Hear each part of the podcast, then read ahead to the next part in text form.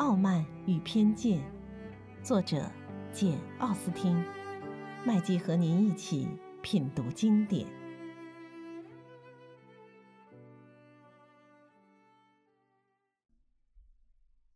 第二十七章。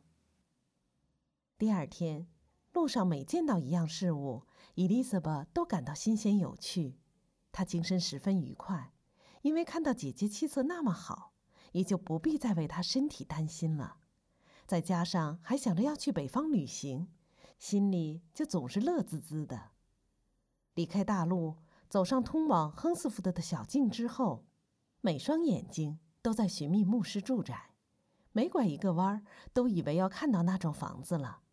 他们沿着罗辛斯庄园的栅栏往前走去，伊丽莎白想起她所耳闻的那家人的情况，禁不住笑了。牧师住宅终于见到了，斜伸到路边的花园，花园里的房屋、绿色的栅栏、月桂树篱，一切都表明他们到达目的地了。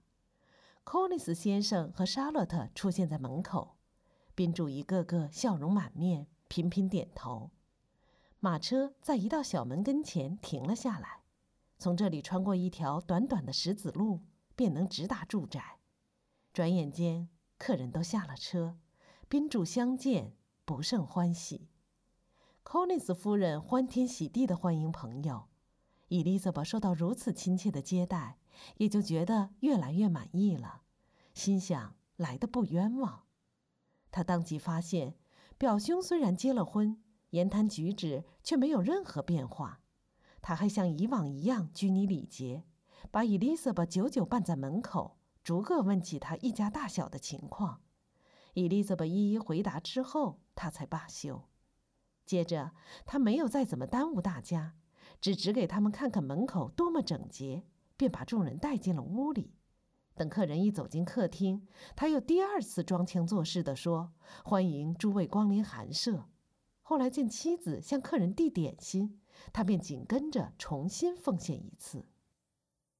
伊丽莎白早就料定柯尼斯先生会洋洋得意，因此当他夸耀屋子的大小、方位和陈设时，伊丽莎白情不自禁地想到，他是特意讲给他伊丽莎白听的，仿佛想让他明白他当初拒绝他损失多么巨大。但是，尽管一切看上去都很整洁舒适，伊丽莎白却不能露出一丁点懊悔的迹象，免得叫柯尼斯得意。他以诧异的目光看着莎洛特，真不明白他和这样一个伴侣相处，居然还会这么高兴。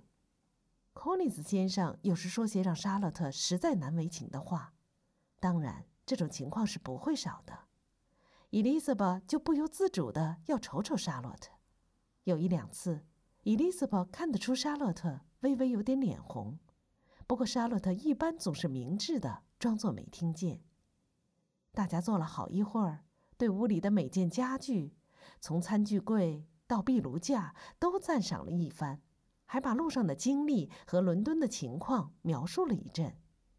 然后，柯尼斯先生就请客人们到花园里散步。花园很大，设计的也很别致，由柯尼斯先生亲自料理。收拾花园是他最高雅的乐趣之一。莎乐特说。这种活动有益于健康，她尽可能鼓励丈夫这样做。莎洛特讲这话的时候，神情镇定自若，真叫伊丽莎白佩服。柯尼斯先生领着众人走遍了花园里的曲径小道，也不给别人个机会，好讲几句他想听的赞美话。每指点一处景物，都要琐琐碎碎的讲上半天，却只字不提美在哪里。他能数得出每个方向有多少田园，能讲得出最远的树丛里有多少棵树，但是无论他花园里的景致，还是整个乡村，甚至整个王国的仙境圣地，都比不上 Rosins 庄园的景致。Rosins 庄园差不多就在他住宅的正对面，四面环树，从树的缝隙中可以望见 Rosins 大厦，那是一幢漂亮的现代建筑。耸立在一片高地上。柯林斯先生本想把大家从花园带到两块草地上转转，不想太太小姐们穿的鞋子架不住那残余的白霜，于是全都回去了，只剩下威廉爵士陪伴着他。这时，莎洛特便领着妹妹和朋友看看住宅。大概因为能有机会撇开丈夫，单独带人参观的缘故，她显得万分高兴。房子很小，但结构合理，也很实用，一切都布置得整整齐齐，安排得十分协调。Elizabeth 把这些都归功于莎洛特。只要能忘掉柯尼斯先生，里里外外还真有那么一种舒舒适适的气氛。Elizabeth 一见莎洛特那样得意洋洋。便心想，他一定经常不把 Collins 先生放在心上。伊丽莎白早就听说凯瑟琳夫人还待在乡下，吃饭的时候又谈起了这桩事。Collins 先生连忙插口说：“是的，伊丽莎白小姐，星期天你就会有幸在教堂里见到凯瑟琳·德布尔夫人。不用说，你会很喜欢她的。她为人和蔼极了，丝毫没有架子。”毋庸置疑，做完礼拜之后，你会荣幸的受到她的垂青。我可以毫不犹豫地说，你们在逗留期间，每逢他赏脸请我们做客的时候，准会顺带请上你和我的小姨子玛瑞亚。他对待我亲爱的 Charlotte 真是好极了。我们每周去 Rosins 吃两次饭，他老人家从不让我们步行回家，总是打发自己的马车送我们。啊，我应该说，总是打发他老人家的某一部马车，因为他有好几部车子。莎洛特补充说：“凯瑟琳夫人的确是个非常体面、很有见识的女人，而且还是个最会体贴人的邻居。”一点不错，亲爱的，我也是这么说的。她这样的女人，你怎么尊崇她都不会过分。晚上主要在谈论赫特福德的新闻。并把信上早已写过的内容重述了一遍。大家散了以后，伊丽莎白孤零零一个人待在房里，不由得思谋起莎洛特究竟满意到什么地步，用什么手腕驾驭丈夫，有多大度量容忍他。不得不承认，事情处理得相当不错。他还要预测这次做客将会如何度过，无外乎平淡安静的日常起居。科尼斯先生令人厌烦的插嘴打岔，以及跟 Rosins 交往的种种情趣，凭着丰富的想象力，这个问题很快就解决了。第二天大约晌午时分，伊丽莎白在房里正准备出去散步，忽听得楼下一阵喧哗，仿佛全家人都慌乱起来。她倾听了一会儿，只听见有人急火火地奔上楼来，大声呼喊她。伊丽莎白打开门，在楼梯口遇见了玛瑞亚。只见她激动得透不过气来，大声嚷道：“，亲爱的伊丽莎，你快到餐厅里去，从那里可以看见好显赫的场面啊！”我不告诉你是咋回事，快点，马上下楼来。伊丽莎白再怎么追问都没有用，玛瑞亚说什么也不肯告诉她。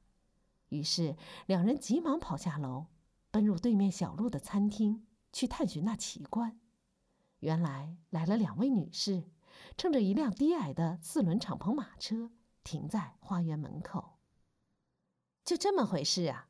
我还以为至少是侏罗闯进了花园呢，原来只不过是凯瑟琳夫人母女俩。伊丽莎白嚷道。玛瑞亚见他搞错了，不禁大为震惊。“哎呀，亲爱的，那不是凯瑟琳夫人，那位老夫人是詹金森太太。”她跟他们母女俩住在一起，另一位是德布尔小姐。你只要瞧瞧她，真是个小不点儿。谁能想到她会这么瘦小？他太没礼貌了，风这么大，却让莎洛特待在门外。他怎么不进来？哦，莎洛特说他难得进来，要让德布尔小姐进来，那真是天大的面子。我很喜欢她那副模样，伊丽莎白说。心里却冒出了别的念头。他看上去病歪歪的，脾气又坏。是啊，配他真是再带劲不过了，可以给他做个十分般配的太太。科尼斯先生和沙洛特都站在门口跟两位女士谈话。伊丽莎白觉得好笑的是，威廉爵士正肃然立在门口，虔诚地注视着面前的贵人，德布尔小姐每朝他这边望一眼，他总要鞠一个躬。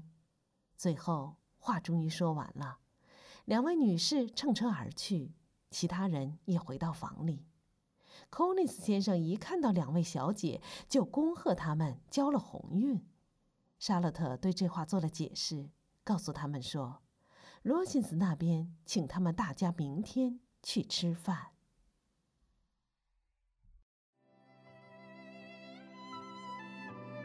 品读经典，体味人生，欢迎订阅收听。